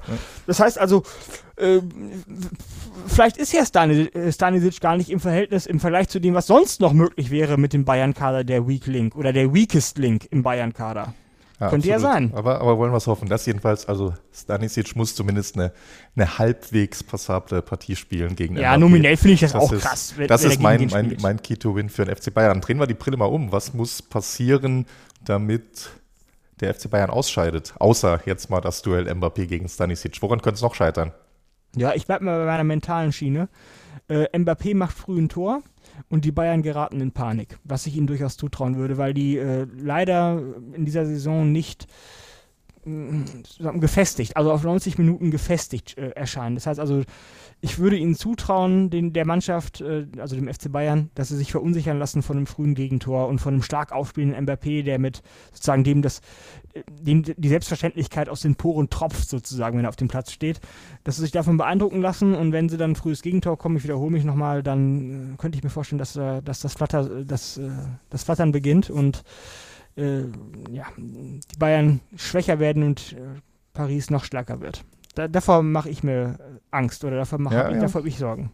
Ja, verstehe ich als Punkt. Ich, wobei im Hinspiel fand ich, da ist ja nicht so gelaufen. Ne? Da hat Bayern geführt und trotzdem war es die letzte halbe Stunde richtig eng und PSG ist da gekommen. Ich meine, es ist eine knappe Führung, ein knapper Vorsprung aus dem Hinspiel, nur 1 zu 0. Das heißt, PSG braucht ja nicht irgendwie hier Liverpool, Real-like äh, ein Wunder und muss irgendwie Bayern äh, von Grund auf den Boden spielen. Ich glaube auch, ich, ich weiß nicht, ich erwarte ein relativ defensives PSG. Ich glaube, die haben auch selbst verdammt viel Angst vor der Offensive der Bayern, wie du vorhin richtig gesagt hast. Äh, deutlich mehr Tore geschossen, die rein nach Toren gemessen beste Offensive Europas. Ja. Ich glaube, für PSG steht auch einiges auf dem Spiel. Falls der FC Bayern ins Rollen kommt und schnell ein Tor macht, könnte es für PSG Richtig. auch so richtig, richtig schwierig werden. Insofern erwarte ich vielleicht eher ein sogar zum relativ defensiv geprägtes Spiel mit ja, wahrscheinlich keiner frühen Vorentscheidung. Ja, ist ja ein Mindgame, ne? Also das gilt natürlich Das genauso für ja, PSG, ja, was du sagst. Also, du hast absolut recht. Wenn die Bayern ins Rollen kommen und ein frühes Tor machen, dann, dann, dann weiß Gal- Galtier, dass sein, Manch, dass sein Team ähm, im Prinzip ausgeschieden ist. Und deswegen will er das wahrscheinlich vermeiden. Und dann kommt es darauf an, geht er volles, geht er all in und versucht am Anfang sofort äh, ein Tor zu erzwingen und dadurch das Momentum an sich zu ziehen. Oder ähm, bleibt er erstmal defensiv, was ich übrigens hab's mal nachgelesen, äh, bevor wir jetzt hier die Aufnahme gestartet haben. Der äh, Gaultier ist ja im Prinzip ein defensiv denkender Coach, der aus einer gesicherten Defensive offensive Nadelstiche, jetzt mal ganz vereinfacht gesagt, offensive Nadelstiche setzen möchte. Und es würde also dann quasi zu dieser Grundphilosophie, zu diesem Grundprinzip oder zu seiner Einstellung zum Spiel passen, wenn er jetzt erstmal sich hinten einbauen würde und dann vielleicht über zwei, drei schnelle Gegenstöße über Mbappé, äh, Assist von Messi, haben wir, hast du ja vorhin schon ausgeführt, wie gut die das äh, auch zusammenspielen, äh, dann ein Tor zu erzwingen, zu versuchen und dann darüber ins Spiel zu finden. Das könnte ich mir also auch durchaus vorstellen, hast schon recht.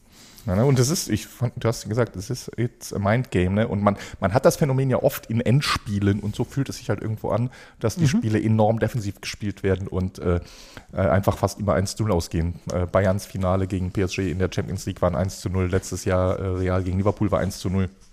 Im Jahr davor Chelsea, bin ich mir nicht mehr ganz sicher, aber äh, wenn Chelsea dabei war, äh, kann, können nicht viele Tore gefallen sein bei Tuchels Chelsea. Das, das war höchstens ein 1 zu 0, äh, weiß ich nicht mehr genau. Äh, aber genau, ne? Also das heißt, das, das würde schon passen und damit sind wir vielleicht schon da. Also es fühlt sich an wie ein Endspiel, ich hatte es ja vorhin schon gesagt. Ist es denn ein Endspiel? Alex, wie hoch ist die Bedeutung dieses Spiels für die FC Bayern-Saison und für den FC Bayern-Trainer Julian Nagelsmann konkret? Boah. Also ich glaube, die Bedeutung für die FC Bayern-Saison, für das Gefühlsleben der Bayern ist, äh, ist die, also die Bedeutung ist nicht so hoch wie das äh, Ausscheiden gegen Villarreal im letzten Jahr. Das war, glaube ich, ein, ein größerer Tiefschlag, als wenn jetzt die Bayern morgen Abend ausscheiden oder heute Abend, je nachdem, wann ihr es hört, äh, ausscheiden werden. Aber mh, wenn ich das jetzt mal außen vor lasse, oder wenn ich diesen Vergleich jetzt mal außen vor lasse, würde ich schon sagen, dass wenn die Bayern aus, einem, aus einer 1 zu 0 Auswärtssiegperspektive oder Ausgangsbasis am Mittwochabend gegen PSG ausscheiden, dann wird das die Spekulationen darüber, ob Nagelsmann auch der Richtige für den Verein ist oder ob das nicht von vornherein ein- eine Fehleinschätzung war wie lange Brazzo und Kahn noch an ihm äh, festhalten wollen, die werden dann nochmal ganz neue Fahrt gewinnen. Und ich glaube, dann werden die äh, Sachen, die in den letzten Wochen bei den Bayern spielerisch alle schlecht gelaufen sind, nochmal hervorgehoben und sehr stark akzentuiert werden.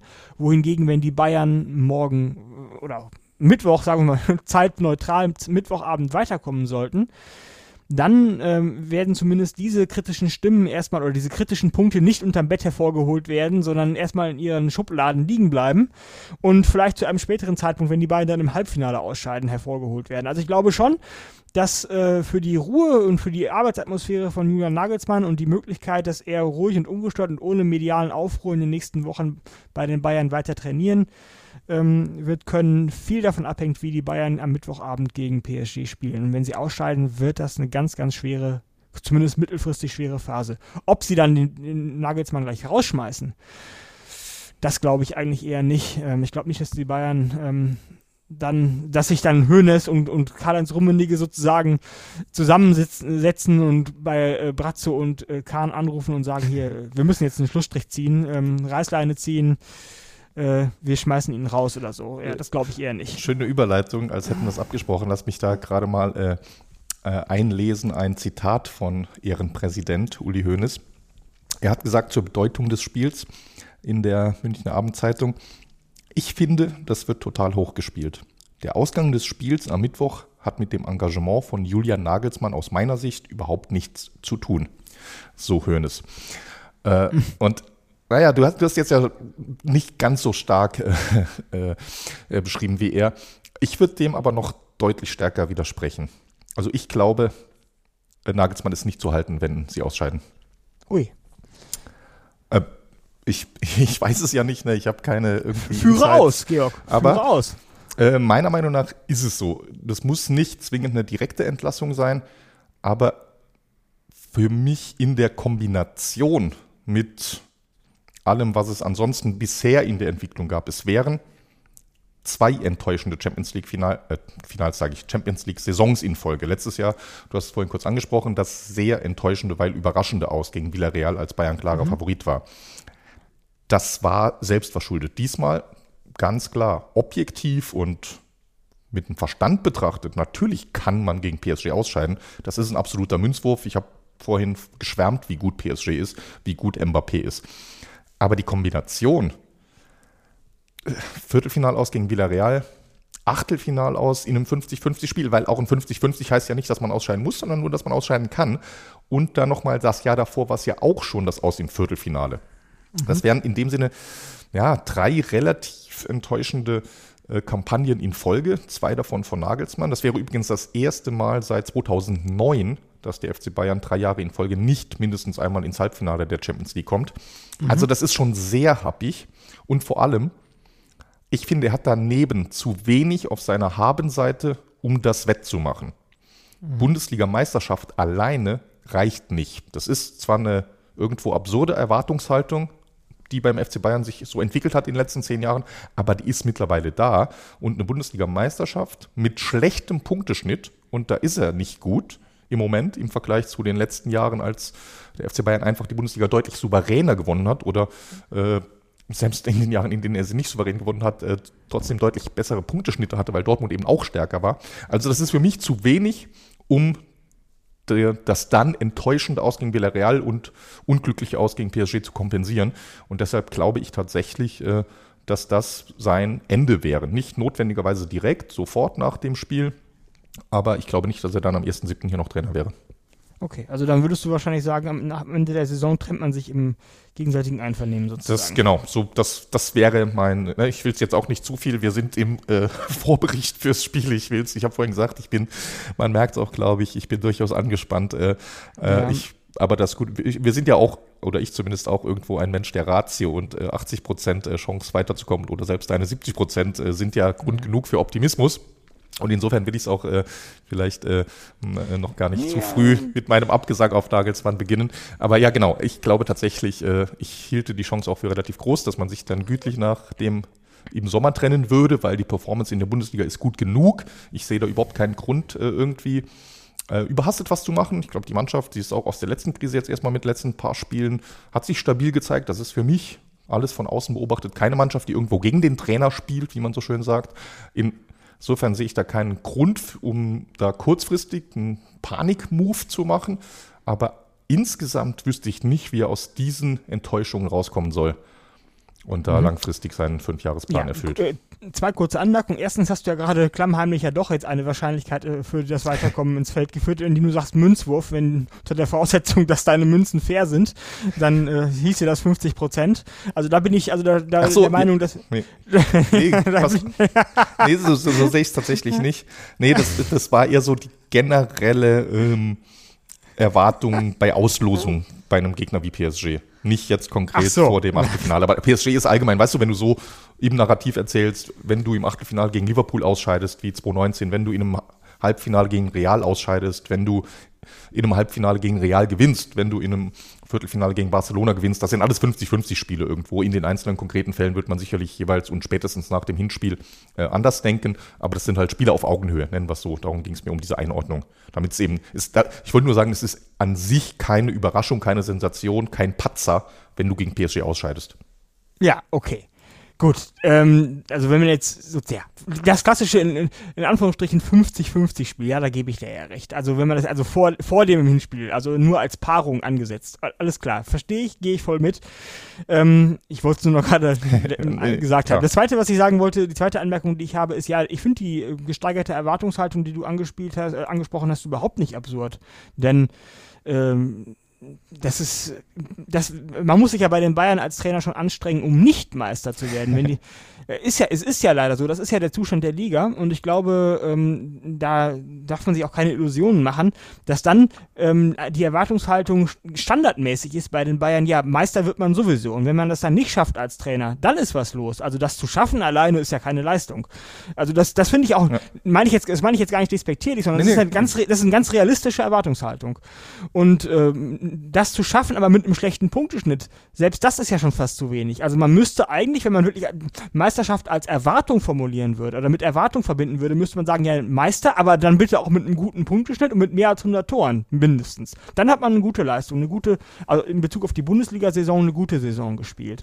Insofern ist das auf keinen Fall ausreichend für einen Trainer, nur weil er Meister wird, deswegen im Amt zu bleiben. Das ist auch keine vermessene, ist auch keine irgendwie vermessene Anforderung an einen Trainer, dass er doch bitte Meister wird mit dem FC Bayern München. Nein, das ist das Minimum. Und äh, wenn die Bayern also Meister würden und jetzt in der Champions League nach einem 1 zu 0 Hinspiel sie gegen PSG ausscheiden würden, dann sehe ich ja schon, ähm, dass die Karten eigentlich rational, so wie du es gerade betonst, oder objektiv für Julian Nagelsmann nicht zu gut ähm, gestackt sind. Allerdings bin ich nicht der Auffassung, dass dann die Entlassung auch zum 1.7. so nahezu zwangsläufig im Raum steht, wie du sie darstellst, denn es gibt ja doch eine ganze Reihe von Argumenten, die dagegen sprechen. Ich habe das letztens mal in der Kurve formuliert.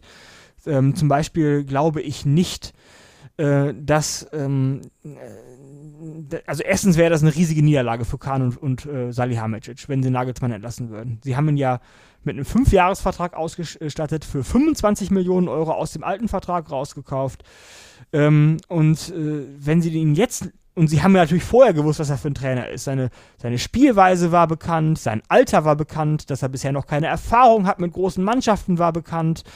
Äh, die Art und Weise, wie, welche Ansprüche die, die eigene Mannschaft, die eigenen Spieler stellen, war bekannt, wie sie gerne spielen wollen und, und wie das zu Nagelsmanns Vorstellungen vom Fußball passen würde, war alles bekannt, konnte man alles vorher wissen.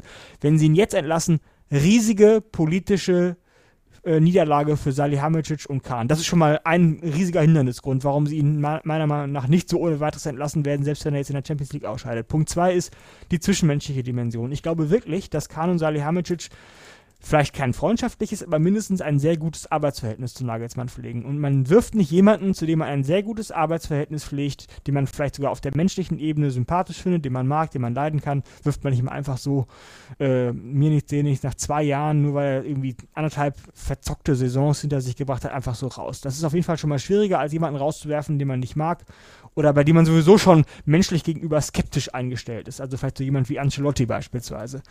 Dann kommt die, ähm, die sportliche, ja gut, die sportliche Dimension hast du jetzt gerade relativiert, das ist korrekt. Dann kommt aber die Hoffnungsdimension. Ich glaube nicht, dass ähm, Kahn und Salihamidzic, die beiden Entscheider, nehmen wir mal an, sie sind die Entscheider und KHR und also Rummenigge und äh, Hoeneß haben nicht noch im Hintergrund irgendwie als graue Eminenzen ein Wort mitzureden. Also nehmen wir mal an, Kahn und Salihamidzic wären tatsächlich die Entscheider über Nagelsmanns Zukunft.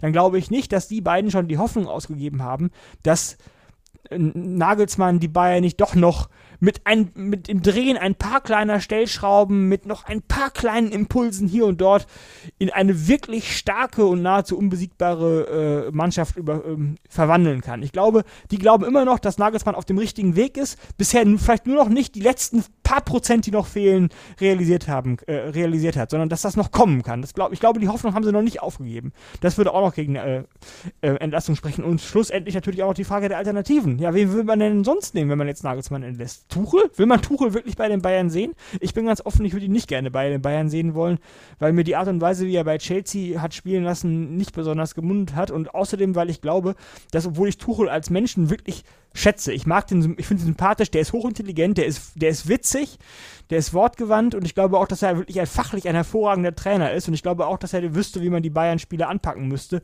Aber ich bin mir nicht sicher, ob der bei KHR und Hoeneß, gesetzt den Fall, die haben immer noch irgendwie was im Verein mitzureden, ob er da so wohl gelitten wäre als Persönlichkeit, ob das nicht zu neuem Stress im Verein führen würde. Also Tuchel sehe ich jetzt nicht unbedingt als die ideale Ersatzlösung und ansonsten Klopp wäre natürlich super. Klopp würde ich mit Kusshand nehmen. Aber Klopp ist immer noch, stand jetzt unter Vertrag bei Liverpool. Und wenn die weiterhin 7-0 ihre Spiele gewinnen, dann wird er das auch noch eine gewisse Zeit lang bleiben. Dann sehe ich auch nicht, dass er bei den Bayern angeheuert wird. Und ich sehe auch nicht, dass Klopp das selber wollen würde, bei den Bayern anzuheuern. Äh, anzuheuern. Und dann wird es mit, mit den Alternativen auf dem Niveau, das die Bayern ja suchen und auch brauchen, auch in der Außenwirkung brauchen, wird es dann schon ziemlich dünn. Und wenn man mal all diese Punkte, die ich jetzt gerade aufgeführt habe, die Alternativen, die Art und Weise, dass die dass die Bayern noch nicht die Hoffnung in Nagelsmann aufgegeben haben, die Sympathie, äh, die ökonomische Dimension, also diese Investition, die man dann abschreiben müsste und die politische Dimension, diese Niederlage, die sich äh, die Bayern einstehen müssten, eingestehen müssten, wenn sie Nagelsmann jetzt entlassen würden. Wenn man das alles mal in Rechnung stellt, dann glaube ich nicht, dass sie Nagelsmann am 1.7. oder von mir ist auch drei Tage nach dem Spiel, falls es jetzt in die Hose geht, in so einer Art Übersprungshandlung entlassen werden. Ja, legitime Punkte. Ähm, ich ich, ich will mich kurz fassen in meiner Erwiderung, weil sonst äh, werden wir hier zu ausführlich in einem zu hypothetischen und hoffentlich nicht relevanten Thema. Und äh, das wäre äh, nicht, nicht der Schwerpunkt, den ich setzen will vor dem Spiel. Will danach nochmal kurz äh, die Kurve kriegen und nochmal äh, abschließend über das Spiel reden. Ähm, also ich verstehe die Punkte alle, sie sind ja erstmal total plausibel. Äh, lass mich deshalb aber trotzdem in aller äh, Kürze drauf antworten. Zunächst mal das Thema zwischenmenschliche Dimension ich glaube, Uli Hoeneß Schule, in die Pratzo ja gegangen ist, ist, man muss da das Geschäftliche vom Privaten trennen, trennen können. Und äh, Hoeneß selbst hat sehr oft auch betont, äh, wie schwer es ihm gefallen ist, sich damals unter anderem von Jupp zu trennen. Und trotzdem hat er es gemacht, auch wenn er das als Fehler bezeichnet hat. Ähm, aber ich glaube, er hätte es trotzdem jederzeit wieder so gemacht. Ich glaube, beim FC Bayern in diesem Haifischbecken, da musst du so knallhart sein. Weil letztlich, wenn du an äh, Nagelsmann festhältst als Brazzo, dann stellt sich die Frage, ja, wenn es da nicht am Trainer liegt, dass wir relativ enttäuschende äh, Saisons gerade haben, liegt es dann vielleicht am Kader und wer ist für den Kader verantwortlich? Also alleine deshalb aus Opportunismus und äh, Hönes Schule, glaube ich, äh, Brazzo würde das schon durchziehen. Guter Punkt. Und was die Alternativen angeht, ich meine, du hast sie genannt, also ich bin ein großer Tuchel-Fan. Äh, Klopp, ich hielt Klopp vor kurzem noch für deutlich wahrscheinlicher, weil ich dachte, er würde auch nicht mehr lange in Liverpool bleiben, ob freiwillig oder äh, unfreiwillig. Aber die sind jetzt ja auch mit dem eindrucksvollen Spiel gegen Manchester United deutlich gemacht, haben ja auch so ein bisschen die Kurve bekommen, zumindest mal in der Liga, auch wenn es in der Champions League schwierig wird. Aber ich glaube nicht, dass der FC Bayern die Entscheidung und Bewertung von Nagelsmann von den potenziellen Alternativen abhängig machen würde. Vor allem, du findest immer wen. Ob du mal wieder in Frankfurt wilderst und dir einen Glasner kaufst, der da einen sehr guten Job machst. Mhm. Ob du irgendwo wieder ins Ausland gehst. Man kennt das ja auch beim FC Bayern. Die haben mal einen Fokus auf deutsche, deutschsprachige Trainer und dann kommen sie wieder und wollen irgendeinen äh, weltmännischen Trainer haben. Weißt du, so ein bisschen auf Ancelotti folgt Flick oder äh, äh, umgekehrt auf Ancelotti folgt Kovac und dann haben wir jetzt mit Kovac, äh, Flick und Nagelsmann drei Deutsche, deutschsprachige. Das heißt, da wäre dann wieder die Motivation für ein bisschen internationalen Flair wieder ein bisschen größer. Und dann kommt wieder ein internationaler Trainer und nach dem internationalen Trainer kommt dann irgendwann, schwenkt es wieder in die andere Richtung und irgendwann kommt wieder ein Deutscher. Also die würden das finden und wer auch immer da gerade auf dem Markt ist und der FC Bayern ist so ein großer Verein mittlerweile und mit Nagelsmann haben sie es vorgemacht und andere Vereine mittlerweile auch, notfalls gibt es halt Ablösen. Äh, mhm. Das wäre für mich ein legitimer Punkt, den man dann in der Umsetzung beachtet, aber ich glaube nicht, dass davon eine eventuelle Entscheidung abhängig würde. Und das andere, äh, was ich einen guten Punkt finde, ist diese Hoffnungsdimension, diese, diese Chance mit Nagelsmann wirklich so richtig langfristig was aufzubauen. Eigenes Fußballideologie, Fußballphilosophie und da wirklich fünf Jahre und die vielleicht sogar noch verlängern und äh, da eine eine Art äh, ja, Dynastie aufzubauen, Nagelsmann beim FC Bayern. Das ist schon mhm. charmant und verlockend. Nur umgekehrt, und das ist dann so vielleicht äh, die Schnittmenge zu der äh, politisch-ökonomischen Niederlage, so schön so ein Fünfjahresplan ist und so legitim und richtig er gewesen sein mag bei äh, Inkraftsetzung, wenn du einen Fünfjahresplan nach zwei Jahren nicht evaluierst und mal ein Zwischenfazit ziehst, dann machst du politisch den größeren Fehler, als wenn du irgendwie bedingungslos dran festhältst. Weißt du, wie ich meine? Und äh, also ja klar, rational, so. rational ist das nicht, das stimmt. Aber das, ja. das ist für mich okay. Nach zwei Jahren die Ablöse ist in dem Sinne weit genug abgeschrieben und was da noch äh, an Abschreibung da wäre, das tut dem FC Bayern nicht weh.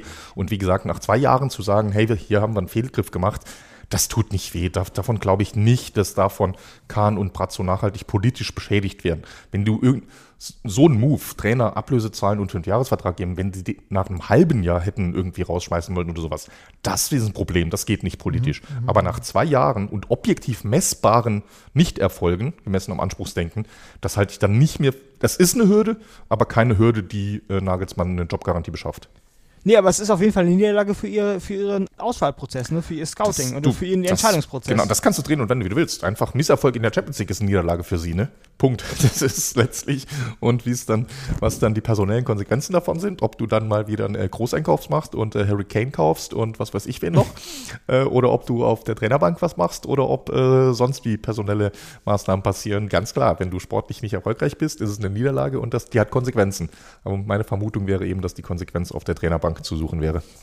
ja, gut.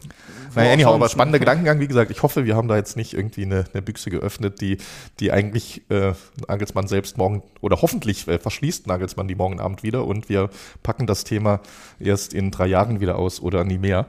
Ähm, in diesem Sinne, wie wahrscheinlich wird es denn, Alex, dass wir hier wieder drüber reden in aller Kürze? Wie tippen wir denn den Ausgang des Spiels? Ganz konkret.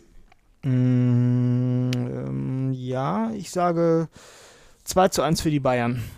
Das gefällt mir. Ich sage dann 2 zu 1 für Paris und dank Auswärtstorregelung geht es damit in die Verlängerung. Da passieren keine weiteren Tore und im Elfmeterschießen führt Jan Sommer mit seinen Paraden den FC Bayern ins Viertelfinale.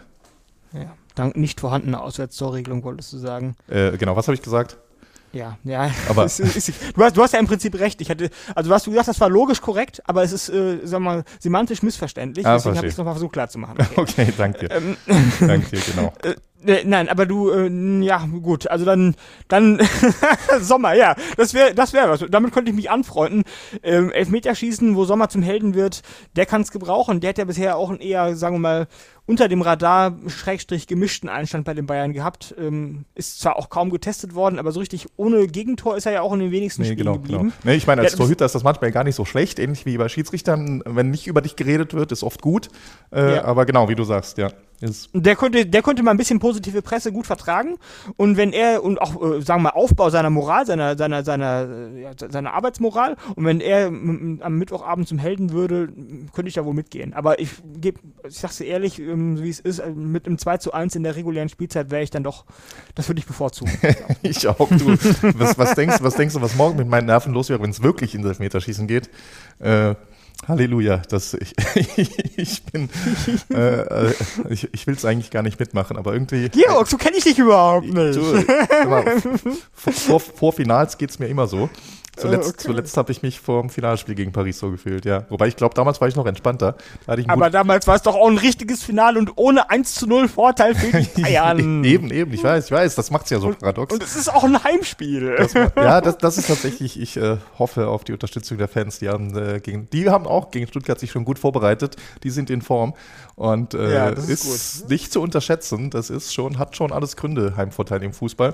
Absolut. Und die Fans sind sicherlich ein Teil davon. Und gerade wenn es eng wird, gerade, ne, wir haben vorhin die verschiedenen Szenarien besprochen, äh, wenn irgendwie frühe Führung hier oder dort, äh, man weiß es nicht und eine Mannschaft vielleicht oder unsicher wäre, wir hoffen nicht, dass es so kommt, dann können Fans auch schon ein echt wichtiger Faktor sein. Mhm. Äh, und ja, hoffen wir drauf, dass es äh, viel zu bejubeln gibt. Ich glaube, in dem Sinne sind wir durch für heute. Alex, Sind vielen Dank, dass durch. du da warst. Es war mir eine riesige Freude. Vielen Dank für die Einladung, Georg. Und liebe Zuhörer, Zuhörerinnen, euch viel Spaß damit. Ich hoffe, ihr schafft es noch vorm Finale. Das Finale sage ich schon, okay. Der nächste Versprecher für heute war, war keine Absicht. Äh, ich hoffe, ihr schafft es noch vorm Achtelfinale-Rückspiel euch das anzuhören. Ich glaube, danach äh, passt es nicht mehr so gut. Und wenn doch, äh, lasst es uns wissen. Finale für. Nagelsmann? Fragezeichen. Genau, das Alex perfekt. Sendungstitel gescored in der letzten Sekunde. In diesem Sinne, äh, wieder ohne Outro. Äh, ciao an alle. Bis denn. Tschüss.